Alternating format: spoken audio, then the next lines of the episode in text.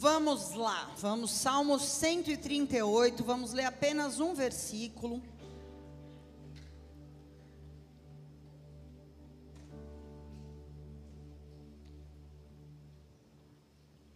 Salmo 138, versículo 6.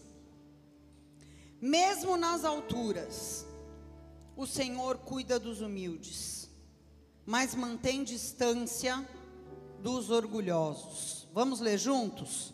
Mesmo nas alturas, o Senhor cuida dos humildes, mas mantém distância dos orgulhosos. Amém? No último domingo, nós falamos sobre bênção e maldição. Quando estavam aqui? Aqueles que não estavam, se quiserem, depois podem assistir a pregação.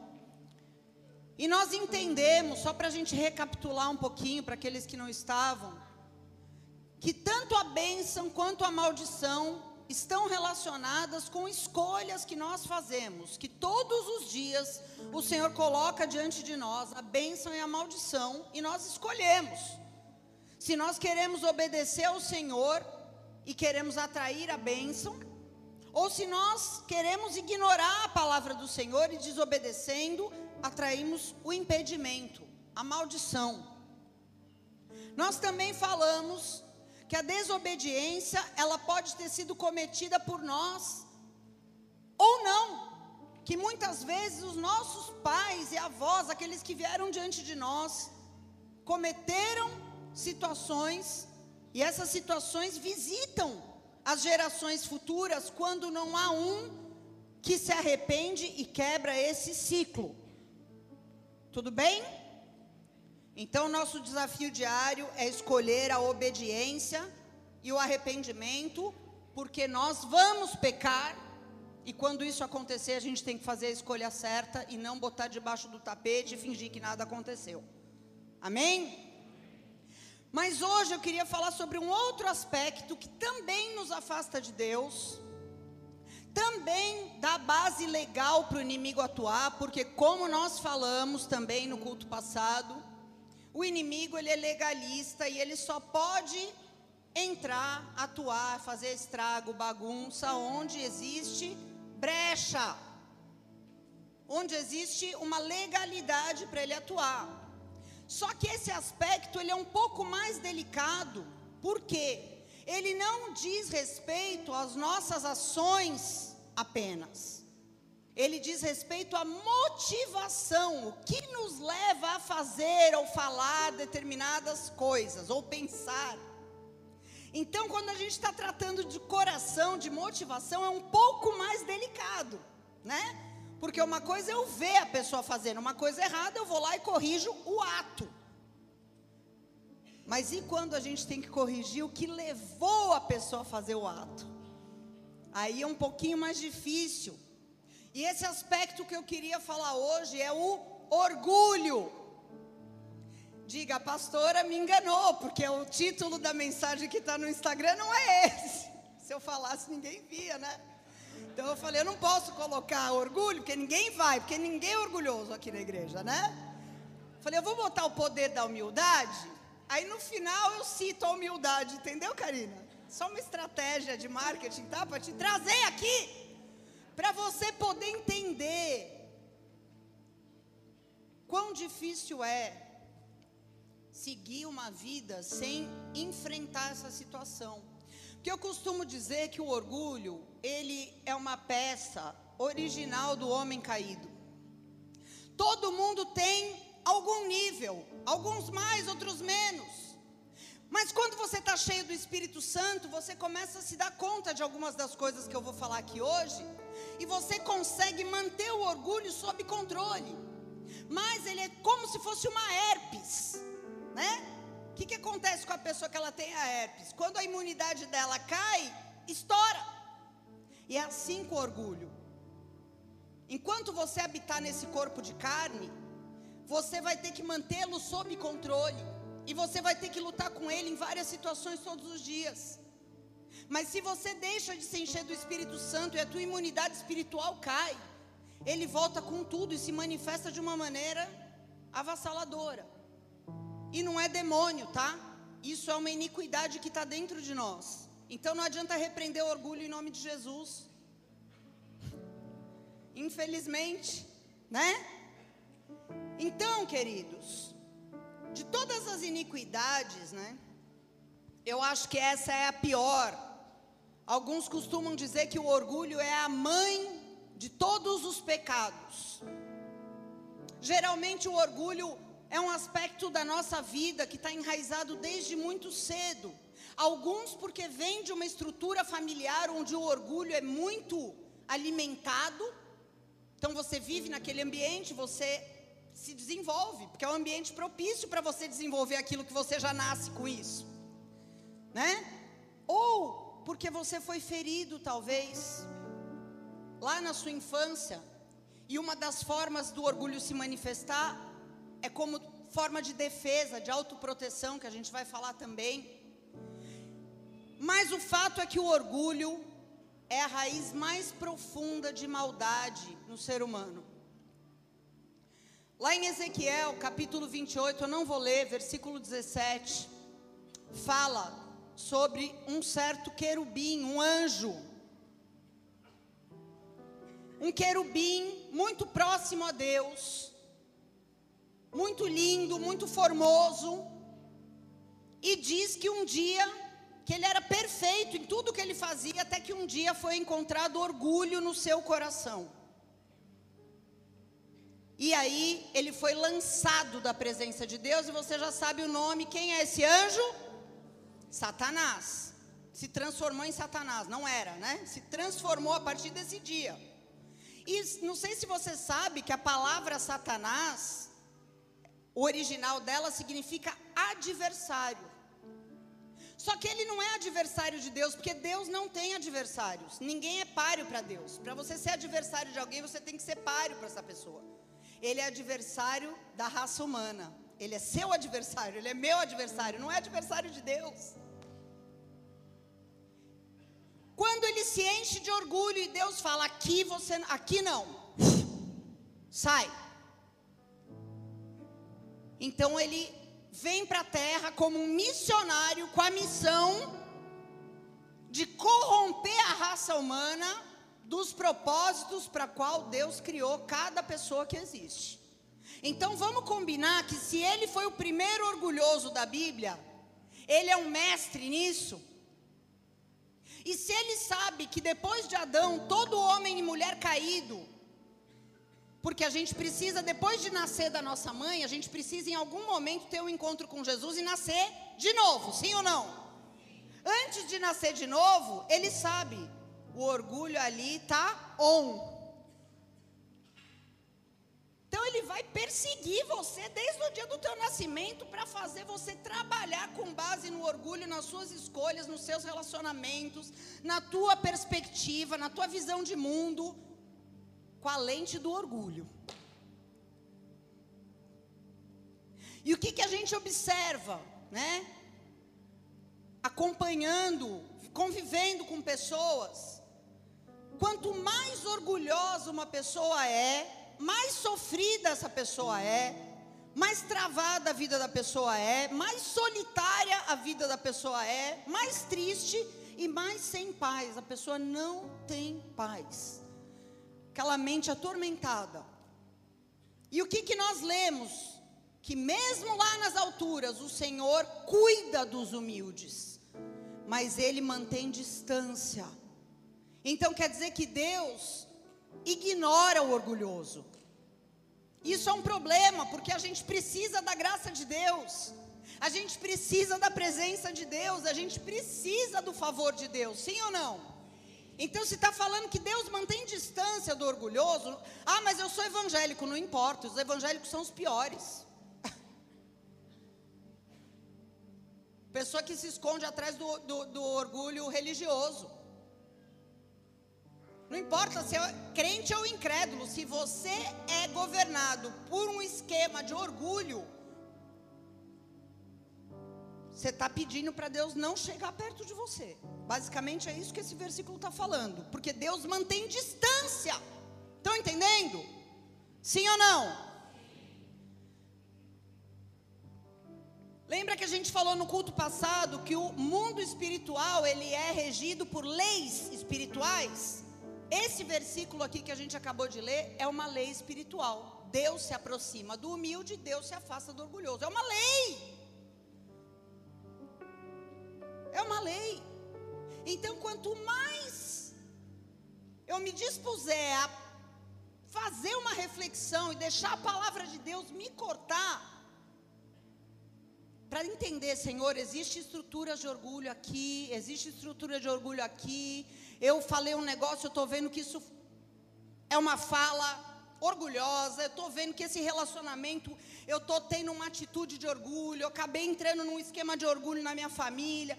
Quanto mais você se permitir deixar a palavra te cortar, você vai perceber, e olha, eu vou te falar, se você se permitir, você vai perceber. É triste, é chocante. Todas as vezes que eu ministrei essa palavra na minha vida, primeiro eu tenho que eu entrar em arrependimento. Porque, cara, isso é uma coisa que a gente sempre tem que estar tá se analisando. Orgulho dizem que é como mau hálito. Todo mundo sente que a pessoa tem, menos ela.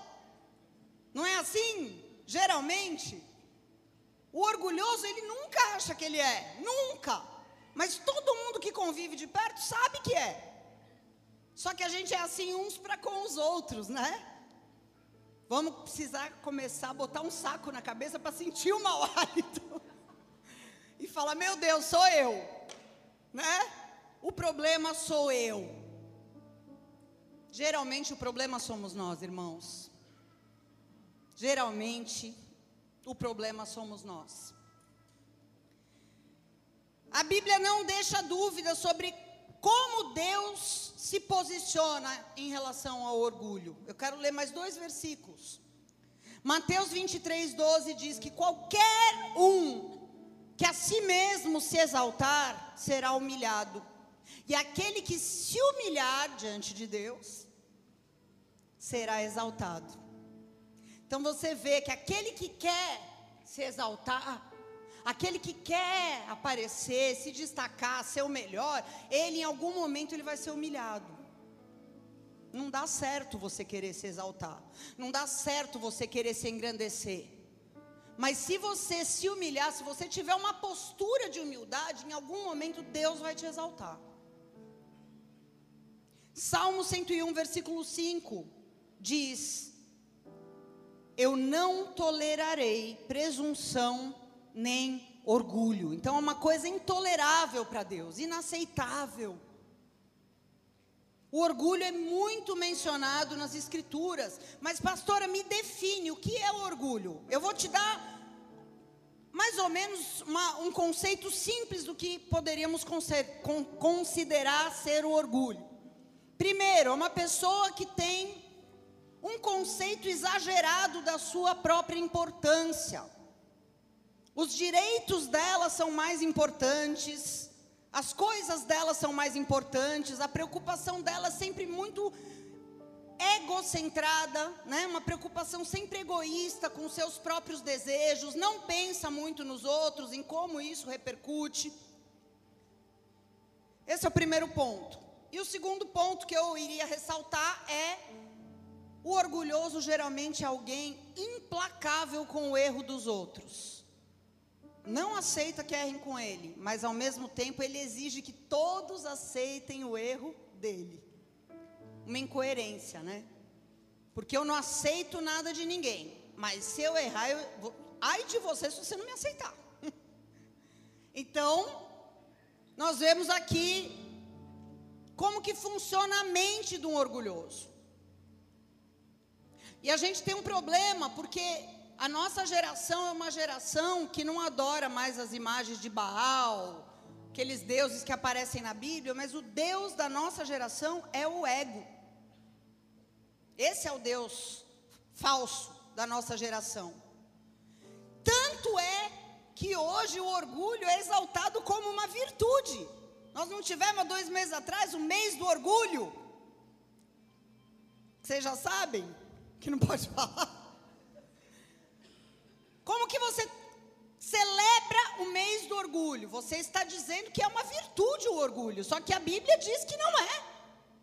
A Bíblia diz que Deus se mantém distante do orgulhoso, seja orgulhoso do que for. Eu não estou falando de uma causa específica. E eu vou deixar isso claro aqui ao longo dessa mensagem. Amém? Então é motivo de eu celebrar o orgulho? Não, é motivo de eu me arrepender. Porque o orgulho é o princípio que governa o inferno. O primeiro orgulhoso foi o que inaugurou o inferno. O orgulho é o que causa discórdia em todos os lugares. No casamento, nos relacionamentos de amigos, nas empresas, nas igrejas, na política, em todo lugar. O orgulho é o que inicia as divisões, as facções, as competições entre pessoas. E o inimigo sabe disso. E ele brinca que nem marionete com pessoas que estão debaixo dessa visão de mundo. Eu sou mais importante, o que eu desejo importa mais. Você é menos que eu, eu sou melhor. Não aceita o contrário, né? E quando nós estamos nessa pegada, vivendo a nossa vida, quem governa as nossas atitudes? Será que é Cristo? Não tem como ser Cristo. Porque a Bíblia diz o contrário sobre ele. Ele é o cordeiro que se humilhou e obedeceu até a morte para dar a vida por pessoas que o desprezavam. Pensa. Não era por, não, vou dar minha vida porque você merece, viu, Bruno? Você merece, eu vou dar minha vida por você. Não, foi o contrário. A Bíblia diz que quando nós estávamos presos em pecados, quando nós éramos ímpios, Ele deu sua vida por nós. Então, quem governa a vida de uma pessoa, mesmo se ela for evangélica, mas se ela vive debaixo de um esquema de orgulho, é Satanás, não é Deus. Ah, mas Jesus é meu salvador. Pode ser teu salvador, mas não é o teu Senhor. O teu Senhor é o pai do orgulho. É complicado isso, viu, gente? Mas a gente precisa falar. Porque a nossa mentalidade devia ser a mesma mentalidade de Cristo. Só que como a nossa carne tem essa tendência natural ao orgulho, a gente acha que é nosso jeito, é assim mesmo, e a gente não enfrenta essa questão. E eu quero te falar uma coisa: não há nada em nós que o Espírito Santo não possa mudar. Não há nenhuma estrutura de pecado que o Espírito Santo não possa quebrar. Mas quando eu reconheço, admito e me arrependo, me quebranto diante de Deus.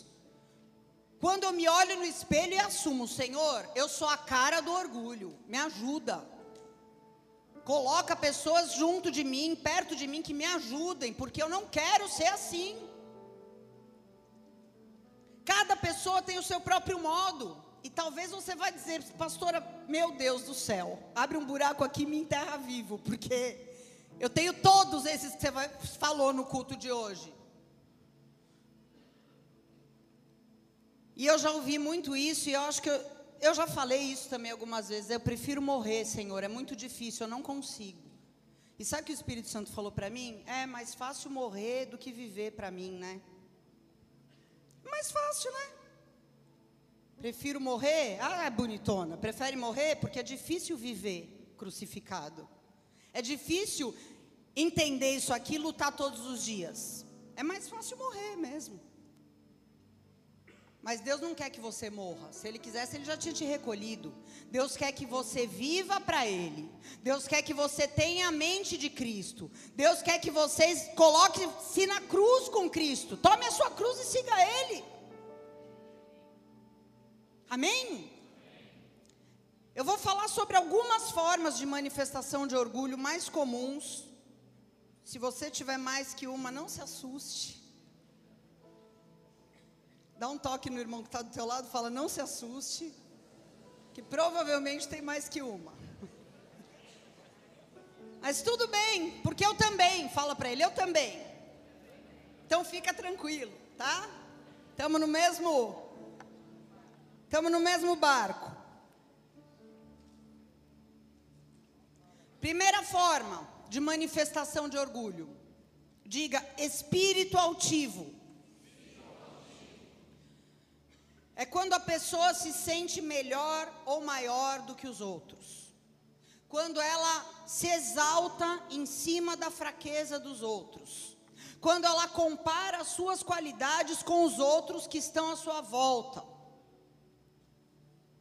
Eu faria melhor, eu tenho mais, a minha opinião, eu, eu, eu, eu. Uma pessoa que tem um espírito altivo, ela exige, quando ela está numa posição de autoridade, meu Deus, ela exige muito quem está debaixo dessa autoridade. O ambiente pesa quando essa pessoa chega. Quem teve pai assim sabe do que eu estou falando. Quando você ouve a chave na tranca, você começa a tremer. Sim ou não? Por quê? É uma pessoa que tem uma posição de autoridade, mas que tem um espírito altivo, que te põe lá embaixo, que vai, faz você se sentir um nada, que humilha, que machuca, que exerce sua autoridade com base no grito e muitas vezes acha bonito ser temida, ser temido, porque não é só homem que tem esse espírito, não, tá? Hoje em dia acho que tem até mais mulher aqui, que é assim, a pessoa com espírito altivo, ela quer sentir mesmo que ela chegou. Né? Mas e se essa pessoa não tiver numa posição de autoridade? O que, que vai acontecer? Ela tem um espírito altivo, então ela não aceita autoridade. Então ela se torna uma pessoa independente, porque ela tem a sensação de que ela não precisa de ninguém para nada. E outra, se não for do meu jeito, eu arrumo outro lugar, arrumo outro amigo, arrumo outra mulher, arrumo outra igreja. Tchau. Mas o que, que a gente disse sobre isso? A gente falou de uma lei espiritual no culto passado, Provérbios 16, 18 que a altivez de espírito precede a queda. Então, isso é um prenúncio de que se essa pessoa não se quebrantar em algum momento, e eu sempre falo, sempre falo muito isso no curso de líderes, eu falo, gente, essa questão do orgulho, a gente precisa ouvir algumas pessoas que andam perto da gente, em ambientes diferentes. Porque às vezes você é altivo num lugar e não é em outro.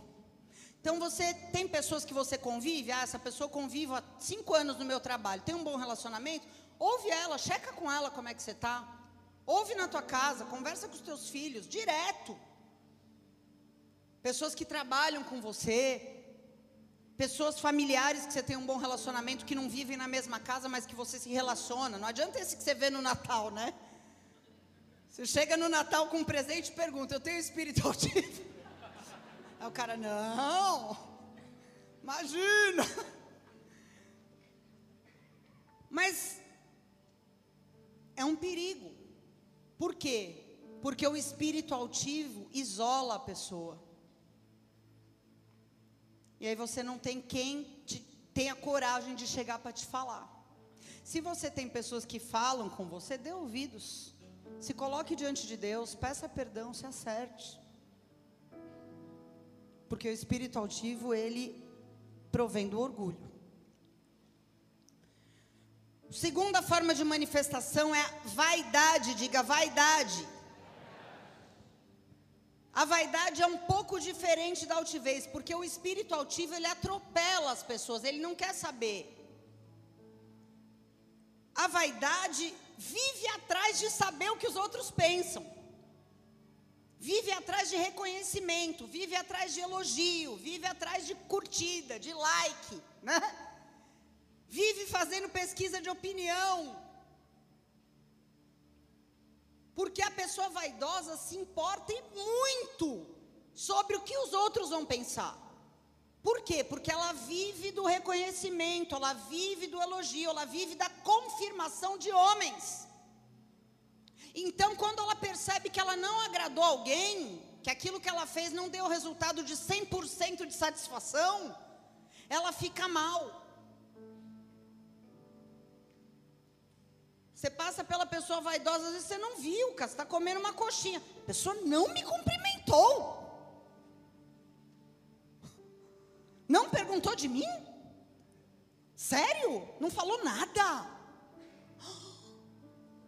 Porque a pessoa vaidosa, ela depende disso, de ser notada, de ser mencionada, de ser lembrada, de ser honrada, de ser elogiada. Mas a Bíblia diz em Provérbios 25, 27, que não é honroso buscar a própria honra.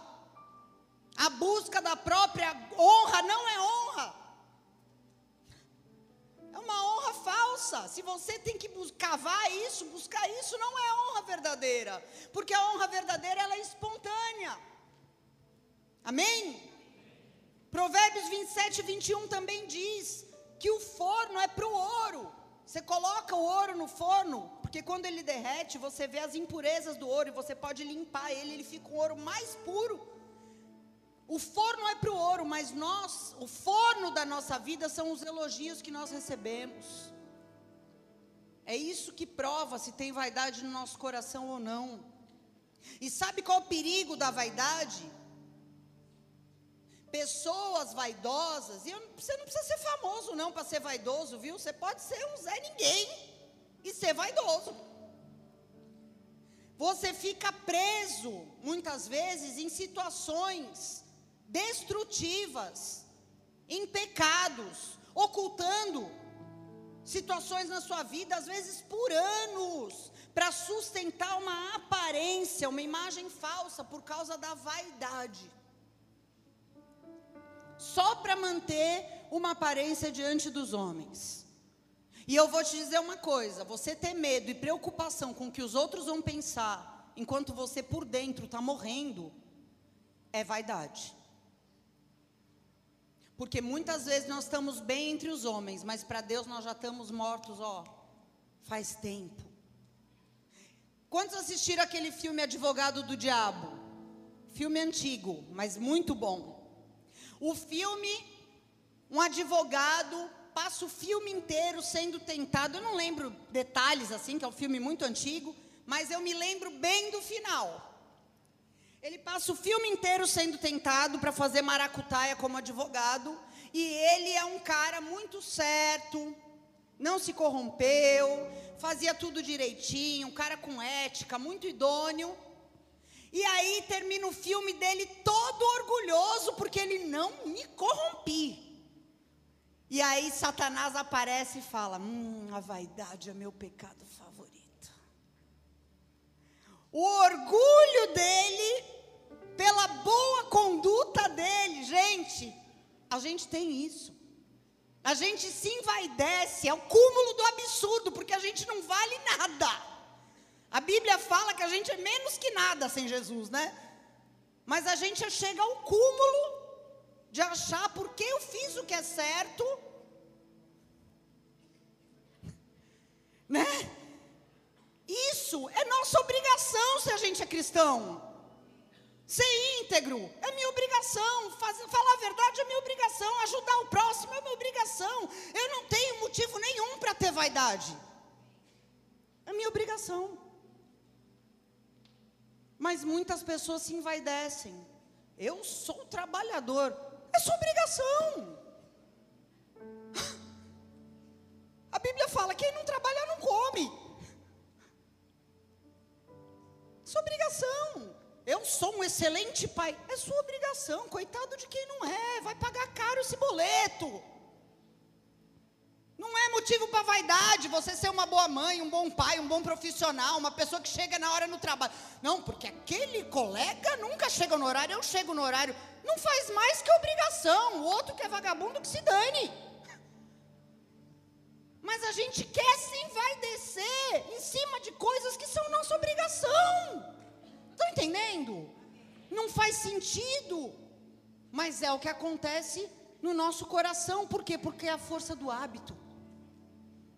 A gente cresce muitas vezes sendo incentivado a pensar assim.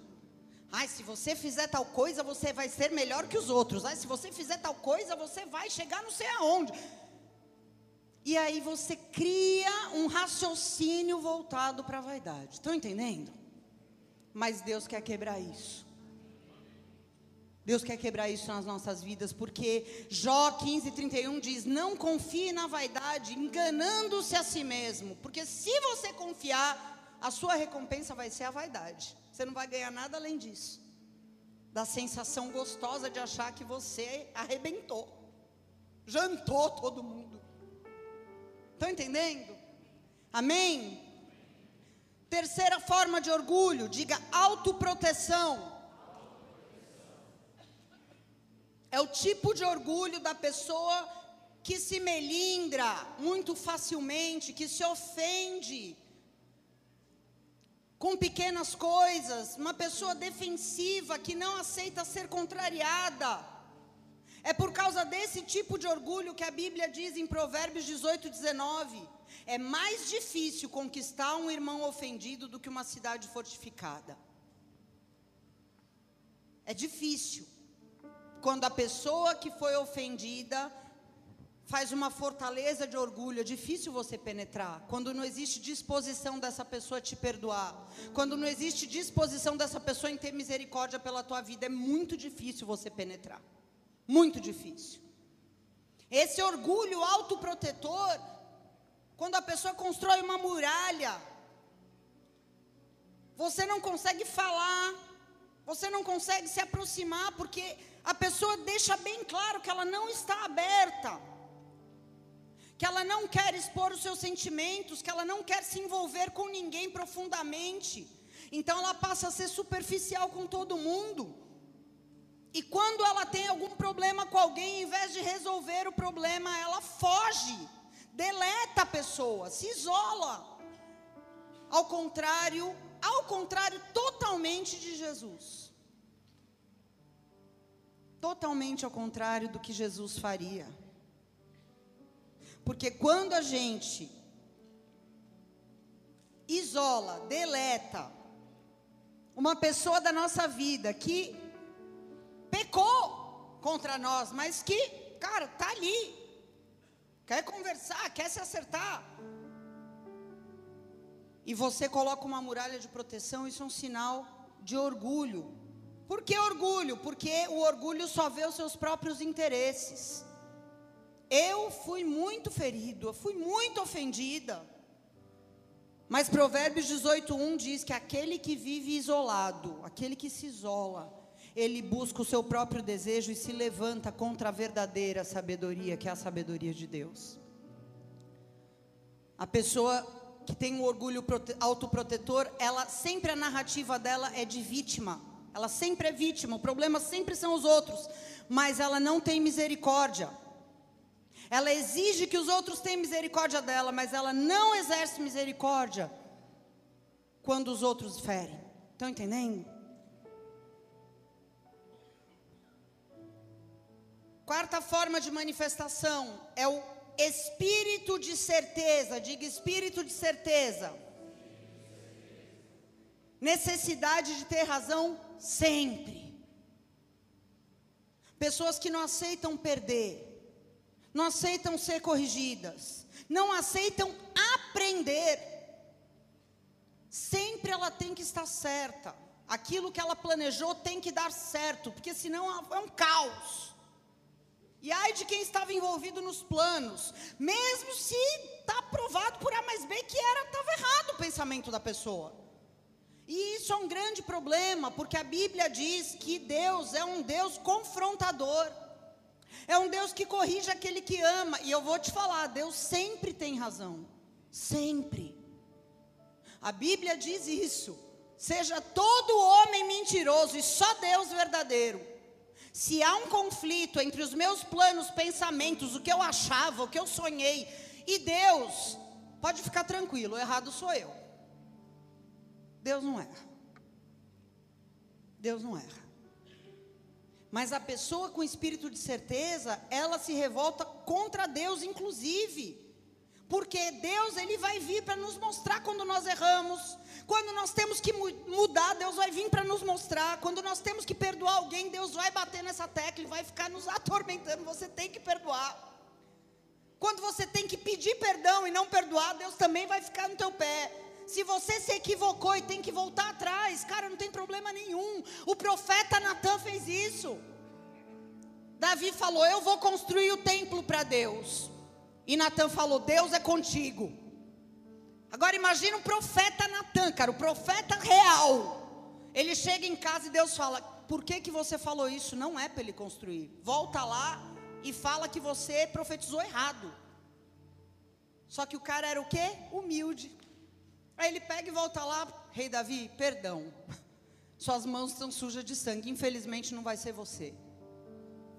Agora, se é um profeta, não, ele vai cortar minha cabeça. Como que vai ficar minha reputação? Ele vai falar: esse cara não acerta uma mais.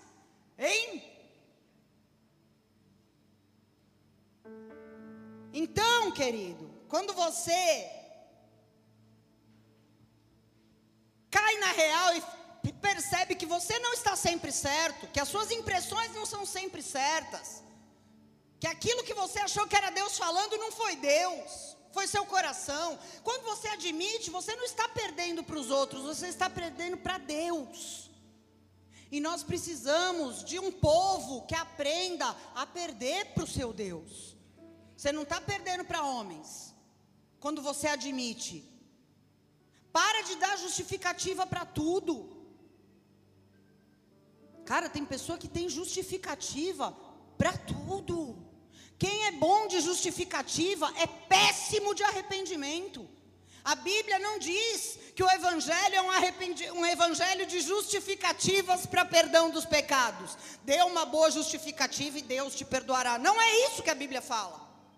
A Bíblia fala: se arrependa e os seus pecados serão perdoados. O arrependimento passa pelo quê? Eu preciso admitir. Eu não posso dar um somebody love. Eu preciso ser homem, preciso ser mulher de Deus e falar: eu fiz isso. Eu quero consertar. Eu quero restituir. Eu falei um negócio que eu não tinha que ter falado. Eu quero ir lá retirar o que eu falei. Estão entendendo? Nós precisamos ter essa hombridade, essa maturidade de admitir as coisas. Porque quando a gente faz isso, nós não estamos perdendo para homens, nós estamos perdendo para Deus, aquele que tem toda a razão sempre. Amém?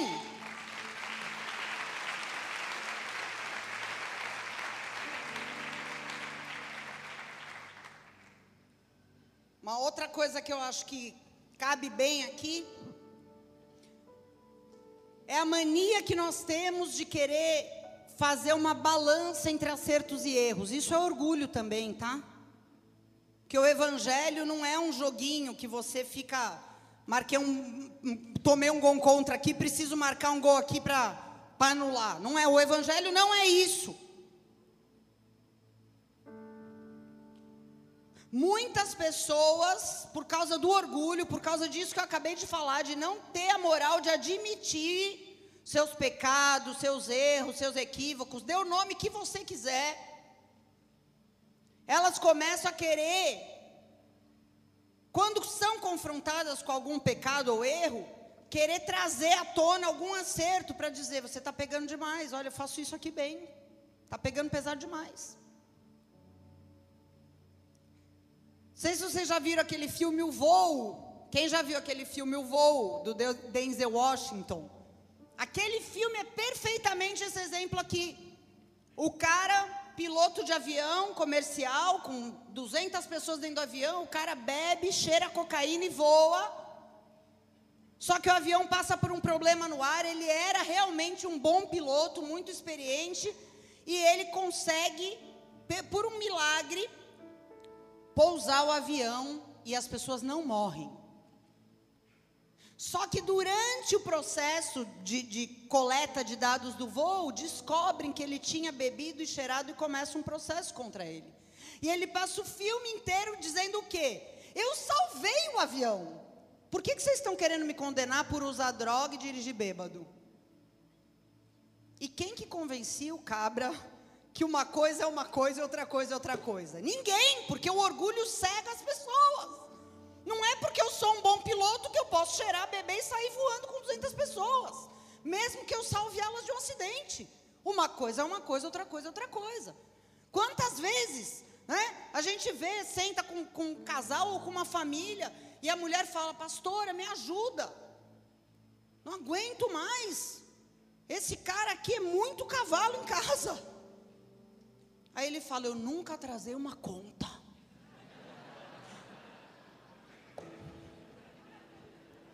Pastora, agora eu vou te contar. Ela não quer ter intimidade comigo, ó.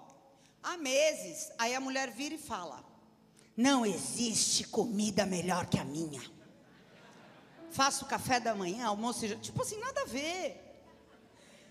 Então você pega um negócio que você faz bem para tentar calar a boca da pessoa que está querendo mostrar. Você está errado, cara. Você não está fazendo o que você tem que fazer. Você não está em dia com as suas obrigações e responsabilidades. Está entendendo? Então, isso entra aqui, porque eu não quero abrir mão da razão, então eu pego um negócio aqui para tentar balancear com o ruim que estão me mostrando. Não faça isso. Não faça isso, porque olha, vou falar, o fim é triste, tá? Pessoa que não admite erro, que nunca cede, que tem justificativa para tudo. A Bíblia chama essa pessoa de cerviz dura. Cerviz é pescoço. Pessoa de cerviz dura é aquela que nunca admite, é, é verdade. Eu fiz isso. Pessoa de cerviz dura Olha o que acontece com a pessoa de serviço dura. Provérbios 29, 1. Aquele que, mesmo sendo muitas vezes repreendido, endurece a cerviz, de repente será quebrantado e não haverá mais cura. Tantas vezes vem a chance de você admitir, de você voltar atrás, de você falar: não, é verdade, eu estou fazendo isso mesmo, eu quero mudar. E você, não, não, não, não, não, tenho certeza que eu estou certo. Tenho certeza que é assim. Você está equivocado, você não entendeu. Você está interpretando de uma outra maneira. Uma hora, o quebrantamento vai vir e não vai mais ter cura. É melhor eu me quebrantar do que ser quebrado por Deus. Essa é a verdade. Amém? É melhor eu admitir e me quebrantar e me apresentar do que Deus me quebrar. Porque quando Deus quebra, irmãos, dói muito, muito mais do que quando eu tenho humildade para assumir. Isso é fato. A quinta forma de manifestação é o orgulho baseado em sabedoria humana.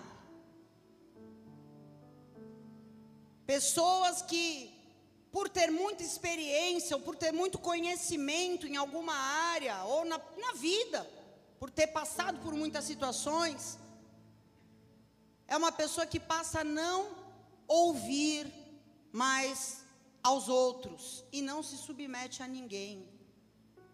Só que a sabedoria carnal, a Bíblia diz que ela é fruto de orgulho e o fruto dela é muito ruim. A sabedoria divina é fruto de humildade. Você pode ser uma pessoa muito fera, muito conhecedora, muito experiente numa determinada área. Mas talvez tenha uma pessoa mais simples que tem sabedoria de Deus e marcas de Deus na vida dela que você não tem. E quando você age nesse tipo de orgulho, você está perdendo momentos preciosos de crescimento como cristão. Tiago 3,14 diz: Se em seu coração a inveja amarga e ambição egoísta, não encubra a verdade com vanglórias e mentiras, porque essas coisas não são o tipo de sabedoria que vem do alto, são terrenas, mundanas e demoníacas. Essa é a sabedoria carnal. A sabedoria que a pessoa se engrandece por aquilo que ela adquiriu na sua vida e conquistou, né? Onde há inveja e ambição egoísta, também há confusão e males de todo tipo. Mas a sabedoria que vem de Deus, ela é antes de tudo pura. Ela é pacífica, ela é sempre amável e disposta a ceder. Ela é cheia de misericórdia e ela é fruto de boas obras. Ela não mostra favoritismo e ela é sempre sincera. Essa é a sabedoria que vem de Deus.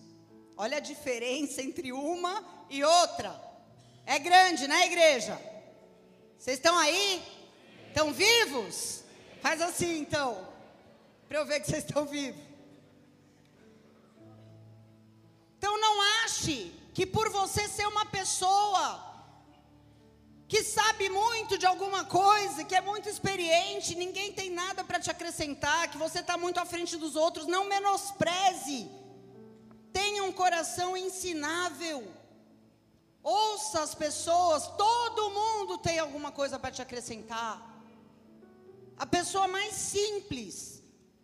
Meu, meu avô era um homem extremamente simples, cara. Ele só sabia escrever o nome dele, mas era um homem de Deus cheio do Espírito Santo, extremamente sábio. E não sabia nem escrever e ler. Então a gente perde preciosidades na nossa vida quando a gente se considera Alguém que pode ouvir os outros com desdém. Não queira ser sábio demais, amém? A Bíblia diz isso, Eclesiastes 7,16: Não seja justo demais, nem sábio demais, porque você vai se destruir.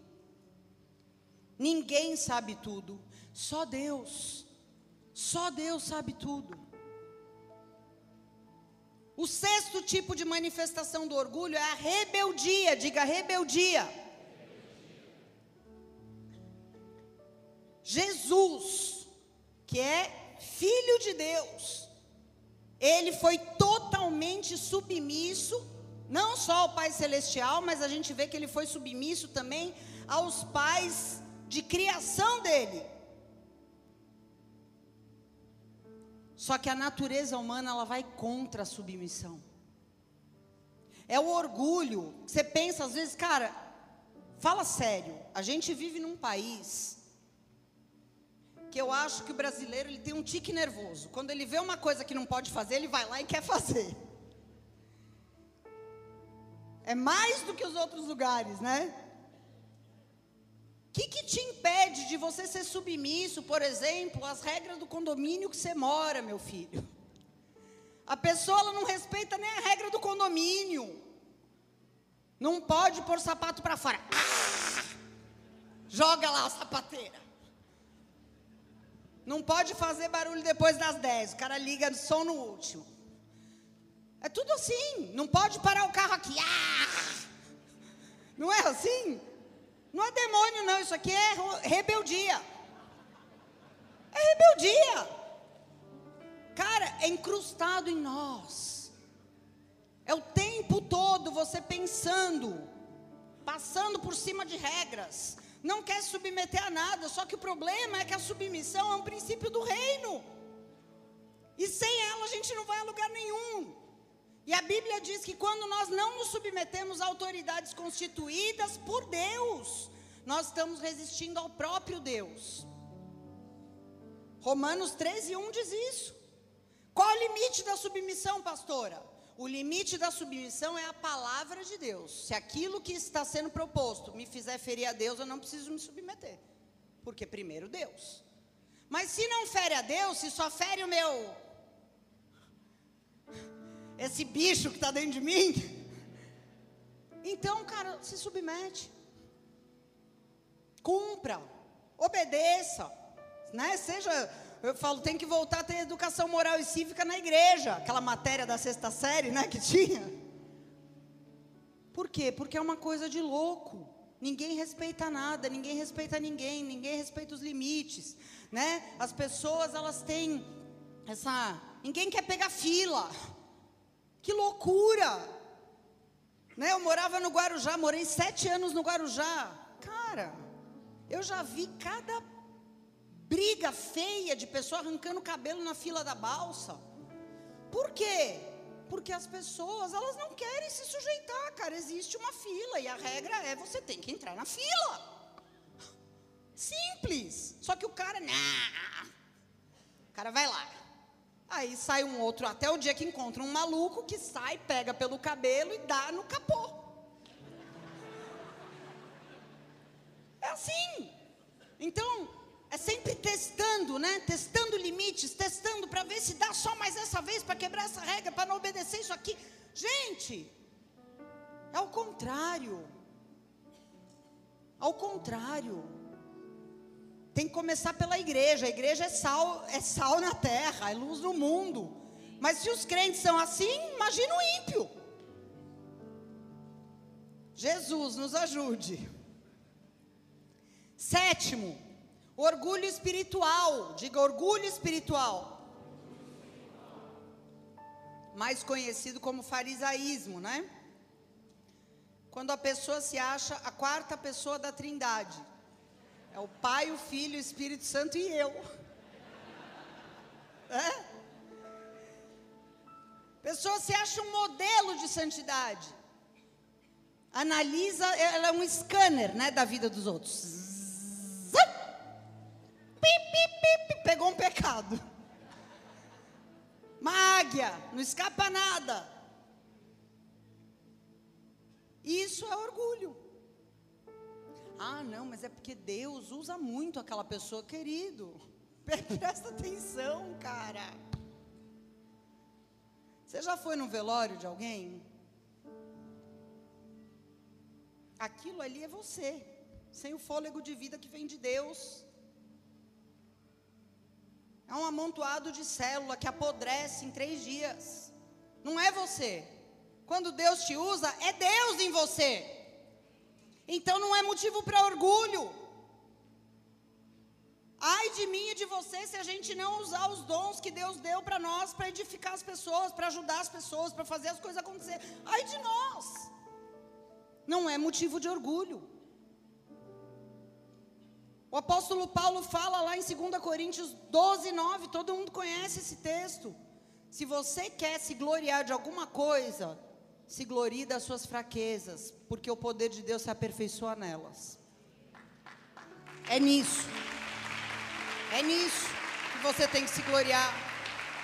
As minhas fraquezas não me deixam ir tão longe que eu não me toque, que eu estou viajando, que não é sobre mim, é Deus. Glória a Deus pelas minhas fraquezas. Elas me lembram que eu sou um amontoado de células que em três dias começa a apodrecer a hora que Deus fizer assim. Quando uma pessoa espiritualmente muito orgulhosa, que a boca fala que o coração está cheio, né? Então Deus mostra muita coisa para a pessoa que é espiritualmente orgulhosa.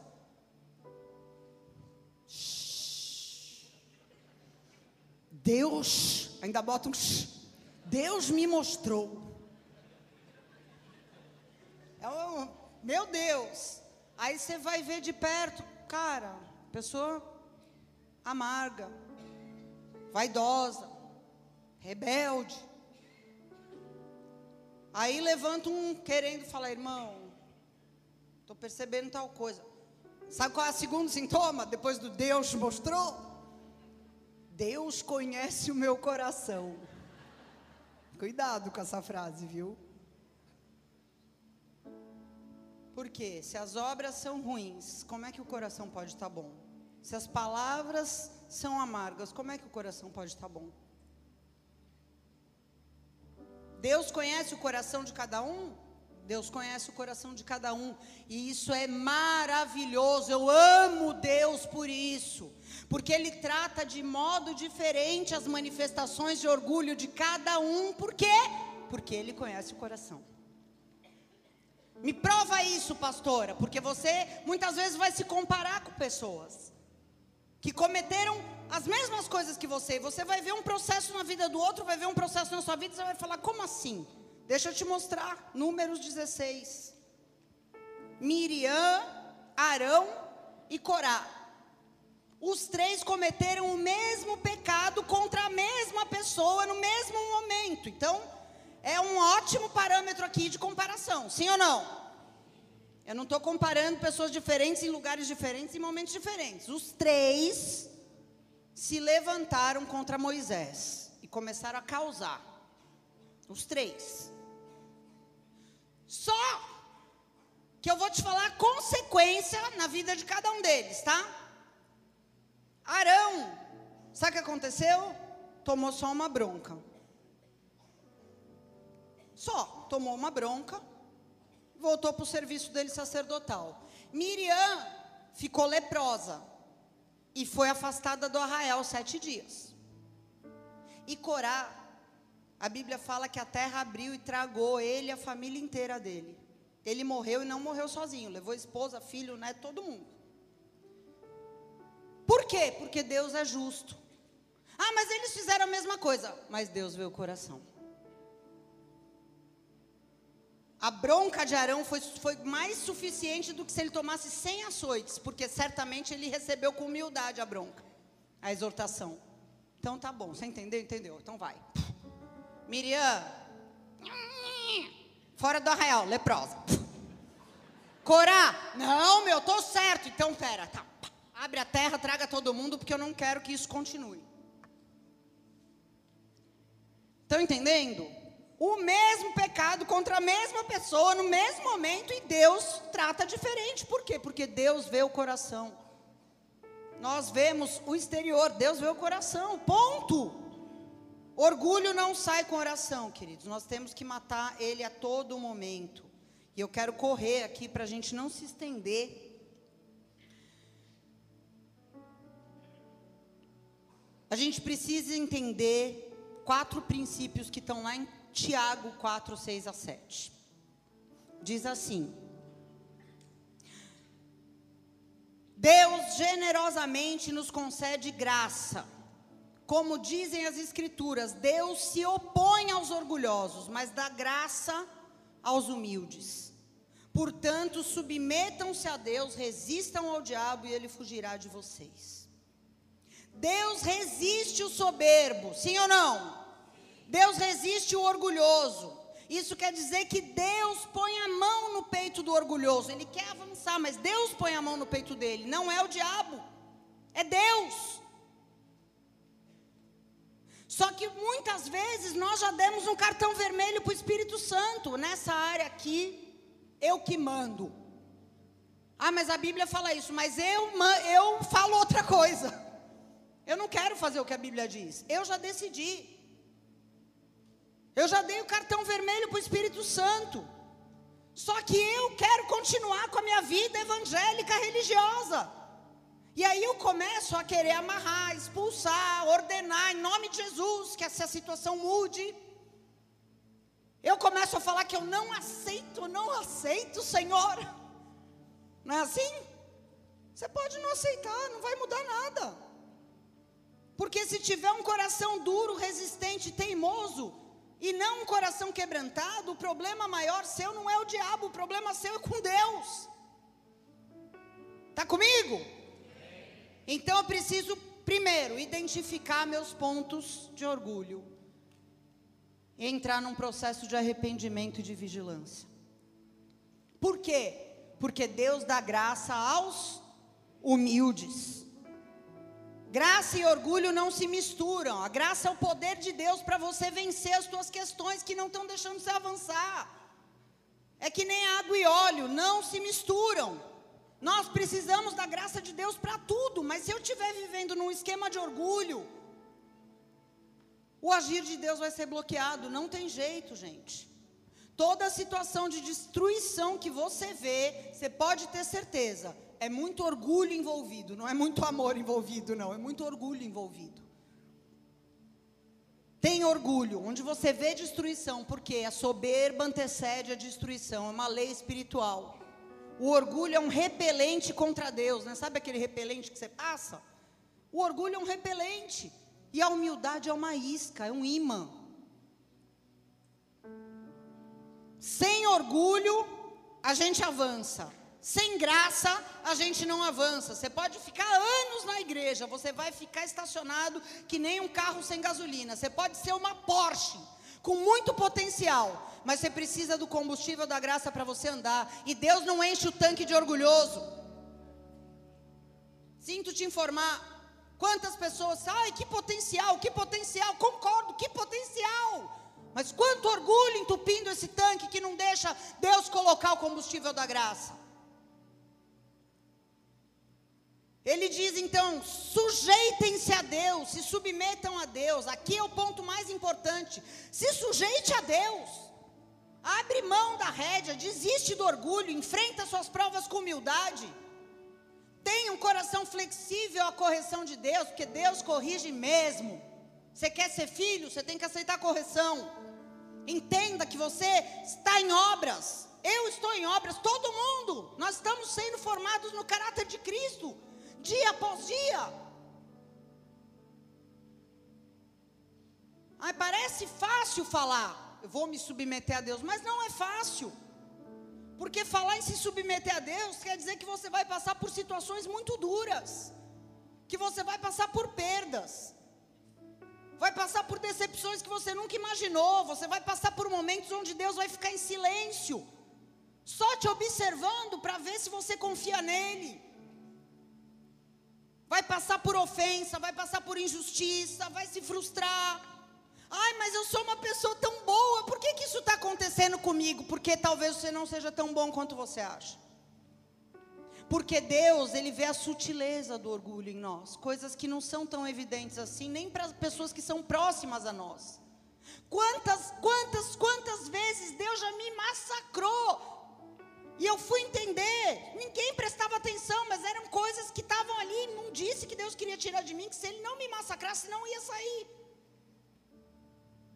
Porque, cara, toma cuidado com as suas orações, desculpa te falar. A gente ora e pede, Deus me transforma, me muda. Você, tá, você que pediu. Eu tô vindo. Tô vindo, tô vindo com a marreta na mão, para quebrar esse coração de pedra e dar um coração de carne para você. Para arrancar esse monte de orgulho que você não tá vendo, mas eu tô vendo.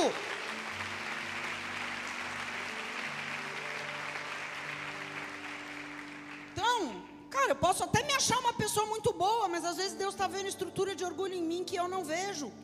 Que às vezes nem pessoas próximas a mim veem, mas Deus vê. E se você está clamando por crescimento, por transformação, por mudança, porque quero viver uma nova estação, você, então tá bom. Então deixa Deus quebrar. Porque as pessoas e as situações não são o cerne da questão. Elas vão cutucar os teus pontos fracos e vão cutucar a tua justiça própria, porque Deus quer tratar a sutileza do orgulho. E aí então vem a parte que a gente gosta: resistir o diabo e ele fugirá de vós. Essa parte, tá, não dá para tirar os três começos do versículo, não. Né? O povo não quer submeter a Deus, não quer deixar o orgulho de lado, mas eu quero que o diabo fuja. Essa parte a gente gosta, mas não dá para cair direto nela, queridos. Não dá. Porque é só quando eu me sujeito a Deus, né? Eu estava lendo um provérbio africano esses dias que diz que a árvore que se curva não quebra. Só quando você começa a se curvar para Deus, a se sujeitar de verdade a Deus, então você começa a construir uma plataforma de autoridade espiritual na tua vida, e aí você começa a resistir o diabo.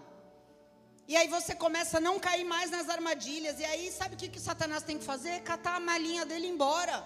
Ele não tem outra alternativa além de fugir. Só que quando você não faz isso, quando você não reconhece o orgulho, não percebe que o próprio Deus está te parando, e você continua insistindo, em vez do diabo fugir, quem foge é você.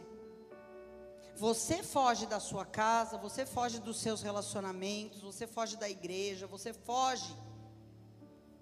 E não é você que tem que fugir, é o diabo que tem que fugir. Não é, nunca é você que tem que fugir. Mas para o diabo fugir, você precisa se sujeitar a Deus. Para construir uma plataforma onde você consegue ficar firme e não morder mais a isca de Satanás. Quando você se sujeita a Deus, não tem como você não avançar. Só que isso é um processo. Você tem vitória hoje, amanhã você vai ter outra batalha. Você vai construir outra vitória. Você vai construir outra depois de amanhã e depois de amanhã. É um processo. Deus é um Deus de processos. Para você andar em liberdade, para você conhecer essa liberdade que, que cara, depois da salvação, a coisa mais importante que Deus conquistou para você em Cristo é a tua liberdade. Mas tem pessoas que são salvas e não conseguem andar em liberdade, estão sempre tropeçando nas mesmas coisas. Deixa eu te falar. Para andar em liberdade, você tem que ter uma vida de sujeição a Deus para você resistir ao diabo. Buscando arrependimento. Ai, pastor, eu entendo que isso aqui é pecado, mas eu não consigo me arrepender. Então a Bíblia diz: busque o arrependimento até que o quebrantamento venha. Busque até que Deus te dê graça. É importante perseverar, irmãos. O Evangelho é sobre perseverança. Amém? Ah, pastora, mas Deus não pode fazer um estralar de dedos e mudar tudo na minha vida? Deus pode, mas milagre não transforma caráter. E Deus quer mudar o seu caráter. Deus quer mudar suas estruturas, de dentro para fora. Amém? Então,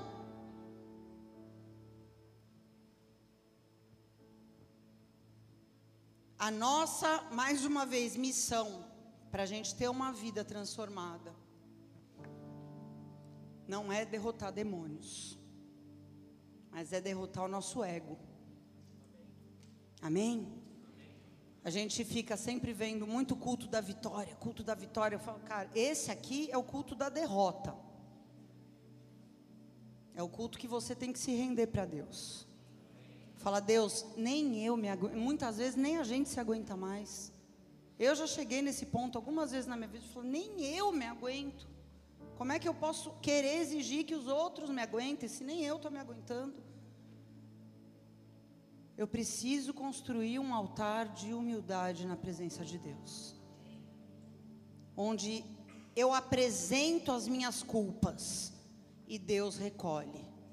Mas se eu escondo as minhas culpas debaixo da roupa para ninguém ver e boto uma fantasia de super mulher de Deus, super crente, eu estou trilhando um caminho de morte, destruição e cabode. Posso, pode só até continuar fingindo que está tudo bem, mas a glória de Deus já foi embora faz tempo, a paz de Deus já foi embora, a alegria de Deus já foi embora. Não é isso que Deus tem para nós.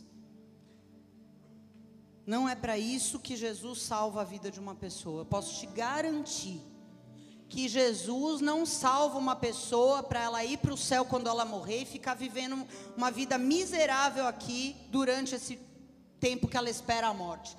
Não é isso que Deus tem para nós. Mas a gente precisa se abrir para aquilo que Deus tem. E enfrentar os processos que Deus nos propõe. Não abortar o processo. Ai, está doendo demais, mas não aborta o processo. Vive o processo. É por isso que existe a igreja. A Bíblia fala isso. Os seus irmãos no mundo todo estão sofrendo as mesmas coisas, querido. Não é só você. Você não é a última bolacha do pacote. Tem pessoas sofrendo mais que você se bobear. Aqui do seu lado, na Índia, na China, nos Estados Unidos, em toda a igreja de Cristo, os nossos irmãos estão sofrendo também. E a gente sofre junto, a gente se ajuda, a gente carrega as cargas uns dos outros, e nós vamos indo, construindo, construindo aquilo que Deus nos chamou para ser. Amém? Em nome de Jesus, feche os teus olhos, abaixe sua cabeça.